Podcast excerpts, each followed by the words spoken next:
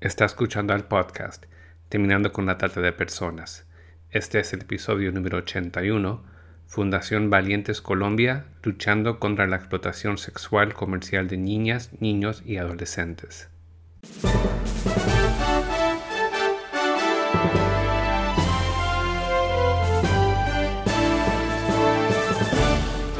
Bienvenido al podcast Terminando con la Trata de Personas. Mi nombre es Gilbert Contreras. Y mi nombre es Virginia Contreras. A través de nuestros episodios, que se emitirán cada dos semanas, buscaremos empoderarlo a usted con herramientas para estudiar el asunto, ser una voz y hacer una diferencia para terminar con la trata de personas. En este episodio estaremos dialogando con la pedagoga Catherine Jaramillo de la Fundación Valientes Colombia. Adelante, Virginia. Buenas tardes, Catherine. Buenas tardes, ¿cómo estás? Un gozo contar contigo en el día de hoy para dar a conocer a nuestra audiencia de habla hispana acerca del trabajo que están realizando. Y entonces, sin más, quisiera que nos explicaras cómo surge el proyecto Valientes Colombia y cuál es su misión? Bueno, te cuento que eh, Valientes Colombia nace por la necesidad que se detecta al ver tantas adolescentes que eh, al ser víctimas o sobrevivientes de la explotación sexual comercial llegan a la prostitución como si fuera su única opción. Eh, muchas de estas adolescentes eh, fueron víctimas de este delito a muy temprana edad, incluso por sus progenitoras. Entonces esto hace que ellas eh, pues se, se rompa todo su proyecto de vida y tomen esta decisión como si fuera lo único que entre comillas que ellas supieran hacer. Em, así que empezamos a conformar un grupo para poderlas capacitar, eh, poderlas apoyar para que terminaran su escuela, iniciaran carreras técnicas eh, o una formación ocupacional que les permitiera generar una libertad y una sostenibilidad. Y a partir de esto ya empezamos a crear eh, un proceso de investigación. Nosotros lideramos el Observatorio de la EXNA aquí en Colombia.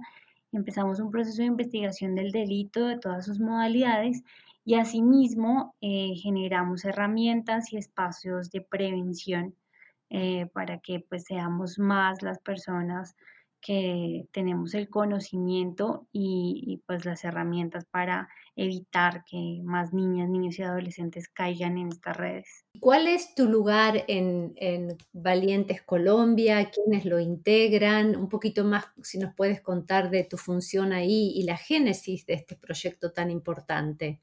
Bueno, te cuento que eh, yo soy la directora general de, de todo el proyecto. Em, nosotros tenemos a más de 32 eh, personas eh, en, modalidad de voluntariado. Eh, prácticamente todos somos voluntarias y voluntarios, ya que hasta ahora, hasta el 2020, pues hace muy poco, en marzo, bueno, ya vamos a cumplir un año, iniciamos con el proyecto. Em, el equipo más grande es el equipo de investigación, que, porque realmente creemos que si queremos incidir eh, tanto social y políticamente, pues tenemos que partir de reconocer dónde están los vacíos y qué podemos hacer por la población. Y por otro lado, em, el, proyecto eh, nace muy, muy en el fondo por eh, una experiencia que tuve. yo fui directora de la única unidad de víctimas de la explotación sexual comercial de niñas, niños y adolescentes aquí en Bogotá, en Colombia. Y eh, me di cuenta que eh, el sistema o el, la directriz que hay para proteger y garantizar los derechos de, de estas niñas, niños y adolescentes es muy revictimizante. Entonces aquí la opción más segura es la modalidad de internamiento. Entonces es eh, recuperar a la víctima e internarla y no dejarla eh, pues salir. Entonces era como eh, rescatar a, una a una víctima que no se siente víctima, que, que, está, que cree que tiene libertad y encerrarla y decirle que ella es víctima. Entonces imagínate tú cómo se sienten ellas de, de decir, bueno, si soy víctima porque me encierran, si soy víctima porque pues no, no pasa nada, no capturan a las personas que me hicieron esto. Entonces es bastante duro ver esos procesos que se llevan aquí eh, a cabo y, ver que al final salen de la institucionalidad y no encuentran o no tienen las herramientas para sobrevivir en el mundo. ¿En qué consiste el modelo que ustedes articulan en, esta lucha contra la explotación sexual comercial de niños, niñas y adolescentes? Si nos puedes explicar cómo es el programa también que tienen. Ok, el modelo de atención eh, se basa en, cuatro fases. Eh, primero es un acompañamiento psicolegal en donde la víctima empieza a eh, reconocer que fue víctima, a um, empezar a entender cuál puede ser su proceso de resiliencia, de, de sanación. Eh, pasa una fase terapéutica, que es la segunda fase. En la tercera fase ya eh, hablamos de sobrevivientes que ya se preparan y se capacitan eh, para la inserción laboral o, o, si son menores de edad, hablamos de, la inserción ocupacional. Eh, y en la cuarta fase, que es la final, eh, ellas y ellos eh, ya logran emprender otro proyecto de vida. Esto es ya con empresas aliadas que les dan la oportunidad de desempeñarse laboralmente u ocupacionalmente en ellas o también estamos desarrollando eh, proyectos de emprendimiento desde la propia fundación para que ellas tengan su primer oportunidad o su primer empleo, teniendo en cuenta que no todas las chicas y chicos tienen las mismas habilidades y capacidades y que también eh, no todas y todos eh, lo hacen al, al, tiempo que se proyecta, ¿sí? Hay chicas que a los seis meses tienen un, una transformación increíble, como hay otras que se demoran años en, en generar esa transformación. Entonces no podemos eh, pues pretender que a los seis meses se acaba el proceso, como de pronto pasa aquí con las instituciones, eh, sino que nosotros también entendemos el proceso individual de cada persona para que eh, realmente transformen su vida. Y eh, nosotros consideramos que tenemos un modelo muy innovador porque no solamente pues hablamos de investigación, de prevención, sino también de, de atención con la posibilidad real de generarles sostenibilidad a, a, las sobrevivientes. Y también tengo entendido que por lo que estás contando es muy fuerte el trabajo en intervención y en cuidado posterior para para precisamente la reinserción y, pasar de víctimas a sobrevivientes, pero tengo entendido que también ustedes hacen un, un, trabajo preventivo y había escuchado hablar acerca de los talleres que dan, cómo trabajan con la población para todo lo que tiene que ver con prevención. Bueno, nosotros en, en prevención tenemos varias líneas. Eh, tenemos una línea de prevención en contextos turísticos porque entendemos que eh, el delito eh, se da eh, de muchas formas en, estos contextos donde vienen los turistas y se pues tienen una imagen errada de Colombia en donde creen que existe el turismo sexual. Entonces lo que hacemos es eh, desmentir y desnaturalizar estas acciones. Tenemos también acciones de prevención en instituciones educativas esto dirigidos a, a, los docentes, a las maestras y maestros que son agentes protectores de, de, los derechos de la niñez y también a niñas, niños y adolescentes para darles herramientas para que reconozcan e identifiquen el delito.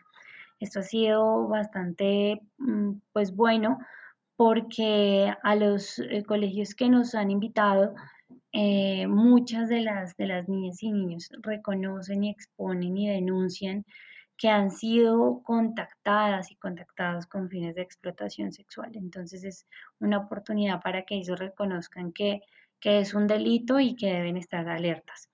Y el tercero es el objetivo de crear una comunidad protectora. Pues tenemos em, el conocimiento de que si somos más los que reconocemos y denunciamos el delito, pues lo vamos a prevenir y vamos a proteger a la niñez. Entonces, em, hemos creado una serie de, eventos y de, capacitaciones eh, para varios sectores en donde empezamos a, trabajar el, brindarle herramientas de prevención. Entonces, eh, tuvimos uno interesante para comunicadores y comunicadoras sociales eh, porque desde el lenguaje se está legitimando el delito. De pronto, eh, lo han visto que eh, sale un tema de turismo sexual, pornografía infantil, prostitución infantil, y al decir todo esto estamos eh, realmente legitimando algo que, no es legal, pues teniendo en cuenta que aquí en Colombia la prostitución y la pornografía no son delitos, son, son actividades, son legales. Entonces no podemos involucrar a las niñas y niños como si fueran parte de esto. Y em, anualmente eh, estamos realizando el Foro Internacional Niñas Libre de EXNA, en donde invitamos a un panel de expertos y expertas para que eh, brinden aún más herramientas de prevención y teniendo en cuenta que este es un delito tan organizado eh, y que cada día salen más cosas, pues para que todos estemos al día en lo que sucede en el mundo. Hiciste mención anteriormente acerca del observatorio que llevan respecto a este delito. Sabes que en nuestro podcast que hacemos en asociación con la Universidad de Vanguard hace ya unos años de California, eh, nos escuchan de más de 40 países de habla hispana. Tal vez alguien eh, nos esté escuchando desde Colombia o tal vez algún estudiante universitario que quiere saber más acerca de esta situación en Colombia. ¿Cómo podrían tener acceso a esta investigación que están llevando adelante con el observatorio específicamente en tu país? Claro que sí. Em, todas las personas que quieren acceder a la información eh, en nuestra página web valientescolombia.org hay un link que dice Observatorio de la EXA. Y ahí pueden escribir sus correos para que les llegue eh, todos los boletines. Los boletines en el 2020 se hacían cada dos semanas. Esta vez va a cambiar em, pues la, modalidad de entrega, pero podemos hacerles llegar eh, todos los boletines que, de la información que se ha investigado y que se ha analizado. Entonces lo repetimos, es Valiente Colombias .org. Sí, .org. Es importante que las personas sepan que la explotación sexual comercial de niñas, niños y adolescentes es un delito correlacionado a la trata de personas y se considera tanto en Colombia como en todo el mundo como el peor delito que existe en contra de la niñez, debido a que es un delito que, que es más fuerte que el abuso, porque es cosificar y, convertir en un objeto a una niña, niño, adolescente, lo cual desgarra toda su vida y, hace que las niñas y niños se, los lleve a un camino donde eh, hay también temas de consumo de sustancias, hay temas emocionales tan fuertes que llegan al suicidio, em, hay feminicidios. Entonces, es un delito tan, tan fuerte y tan, tan duro que genera otras problemáticas, embarazos no deseados, em, todo el tema de, abortos caseros. Eh, o sea, no, no se imaginan todo lo que realmente eh, llega a desprenderse de la explotación sexual comercial. Por eso la clave es prevenir, es reconocer el delito, saber que si una niña, niño adolescente está en la calle eh, vestido de una forma, quitándonos la venda de lo moral, sino realmente preocuparnos por qué está ahí en esa esquina, por qué está hasta ahora, por qué está ese señor o esa señora con ella, Todo eso debemos cuestionarnos para poder prevenir, para denunciar y proteger. Eh, desafortunadamente hoy en Colombia hubo una noticia atroz y es que asesinaron a una niña de cuatro años, la cual había sido captada por medio de su mamá. Engañaron a su mamá por, por medio de redes sociales y le dije, le sabían lo vulnerable y lo, la pobreza que tenía esta señora y la invitaron a un sitio para entregarles mercados y regalos, lo cual era un engaño, no, no había nada, golpearon a la señora, se llevaron a las dos niñas, la de 4 y 18 meses, y, hoy eh, encuentran a la niña de 4 años eh, asesinada en, un lugar baldío. Entonces, si, si, si promovemos la prevención, eh, no habrán más niñas como María que pierden sus vidas a través de captaciones y de engaños. Sabes, Catherine, que nosotros en nuestro podcast tenemos un lema que dice, nadie puede hacerlo todo, pero todos podemos hacer algo para terminar eh, con la trata de personas, con la explotación de seres humanos. Muchas veces es ver más allá de lo superficial en nuestras comunidades, porque nos ha pasado también en jornadas de entrenamiento de a veces la ignorancia de pensar que son cosas que suceden tal vez, bueno, eh, si estamos en Latinoamérica, tal vez piensan que sucede solamente en Tailandia o en algunos países asiáticos. ¿Cuáles serían tal vez algunas señales de alerta para prestar atención? Ya nos has dicho algunos, que es el tema de a veces la hipersexualidad en la, en la forma de vestir o niños acompañados de mayores en, en lugares dudosos o a ciertas horas. ¿Qué otras eh, señales podrías dar de alerta para los que nos escuchan? Y también, si nos están escuchando de Colombia, ¿cuáles serían los, los números telefónicos tal vez para poder dar una alerta de un supuesto caso así de explotación o de trata de personas? Claro que sí. Bueno, eh, la invitación es a que eh, pongamos todos los sentidos cuando vamos en la calle o cuando nos conectamos en las redes sociales. Eh, desde las niñas o adolescentes que venden dulces, que venden tintos, em, que llegan carros o personas a, generarles conversación, desde las niñas que, eh, y niños que habitan mucho la calle, que están siempre en calle eh, o en zonas de tolerancia, eh, e incluso las adolescentes que hablan de, esta nueva modalidad de explotación sexual que son los sugar daddy. Todo esto tenemos que estar alertas porque nadie debe recibir o dar algo a cambio por, por relaciones sexuales o por amor, ¿sí? Eh, muchas de estas niñas y adolescentes, más que todo porque esto es un delito feminizado, eh, no solamente eh, se van con su explotador porque necesiten o les den algo a cambio, sino de, material o de dinero, sino también por amor, por protección, por, porque tal vez eh, aquí se presentan en, Colombia últimamente muchos casos de que se genera bullying en los entornos escolares y las niñas deciden abrir aplicaciones como Tinder, como de citas y ah, por allí las captan y las llevan también no solamente a la explotación, sino también a muchos abusos sexuales. Entonces debemos estar alerta de eso que vemos. Eh, yo soy una mujer adulta, abro Tinder, pero si veo que hay un niño o que hay una niña expuesta, pues debo denunciar. ¿sí?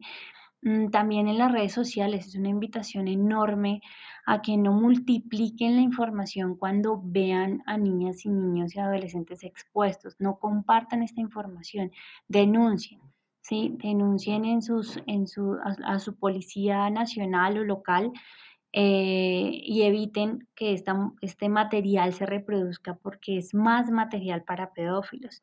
Entonces, aquí la invitación en Colombia es para que denuncien todo material sexual abusivo que encuentren en redes sociales, eh, lo denuncien al CAI virtual.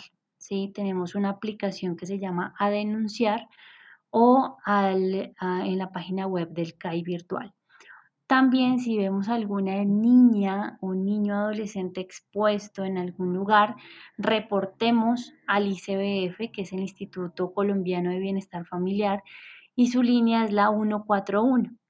Y si reconocemos que hay un explotador que está pasando algo en un sitio con, con una red de trata o explotadores sexuales, denunciemos a la Fiscalía General, que es la línea 122. Recuerden que se puede denunciar de manera anónima. Muchas veces nos da miedo denunciar porque ponemos nuestro nombre, porque sabemos que es una red eh, de trata, es algo peligroso, pero debemos recordar que las denuncias se pueden hacer de manera anónima. También quería preguntarte cómo pueden ponerse en contacto con ustedes.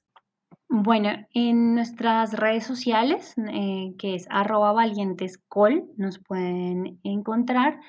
Eh, también ahí en, en, las redes sociales pueden encontrar nuestro número de WhatsApp Em, también eh, tenemos Telegram. En Telegram pueden buscar Valientes Call y unirse al chat en el cual compartimos toda la información, incluso los boletines también los compartimos allí.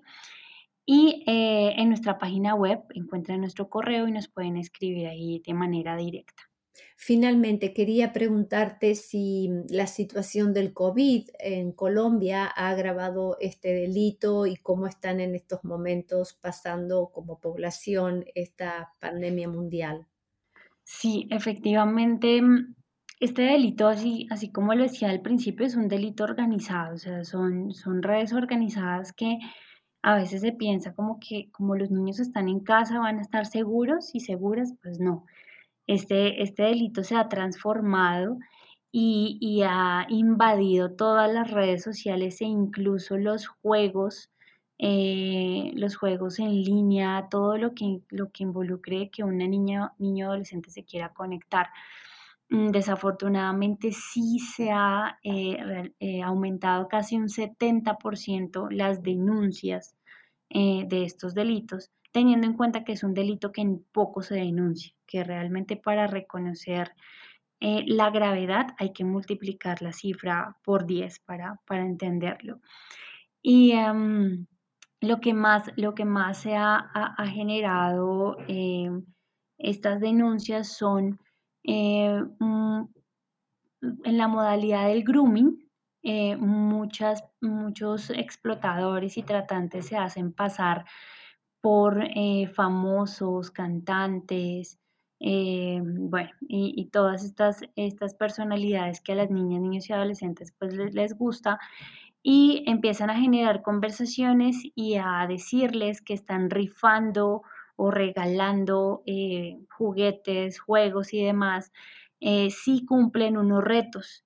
Entonces nos pasó con, con un caso en Medellín de una eh, en TikTok una persona se hace pasar por una integrante del grupo Soy Luna y le dice a la niña que debe enviar una serie de fotografías y videos con poca ropa y, sin ropa eh, con el fin de, ganarse unos patines. Eh, pues la niña cae en estas redes y ya después cuando su familia se da cuenta, pues ha enviado material sexual abusivo a, esta persona. Entonces, a partir de ahí se generan, eh, se, empieza a, entender que la conectividad que tienen las niñas, eh, niños y adolescentes para pues, poder terminar su escuela o tal vez distraerse en casa, pues también hace que caigan en las redes de estas personas que buscan por todo lado contactarles y engañarles.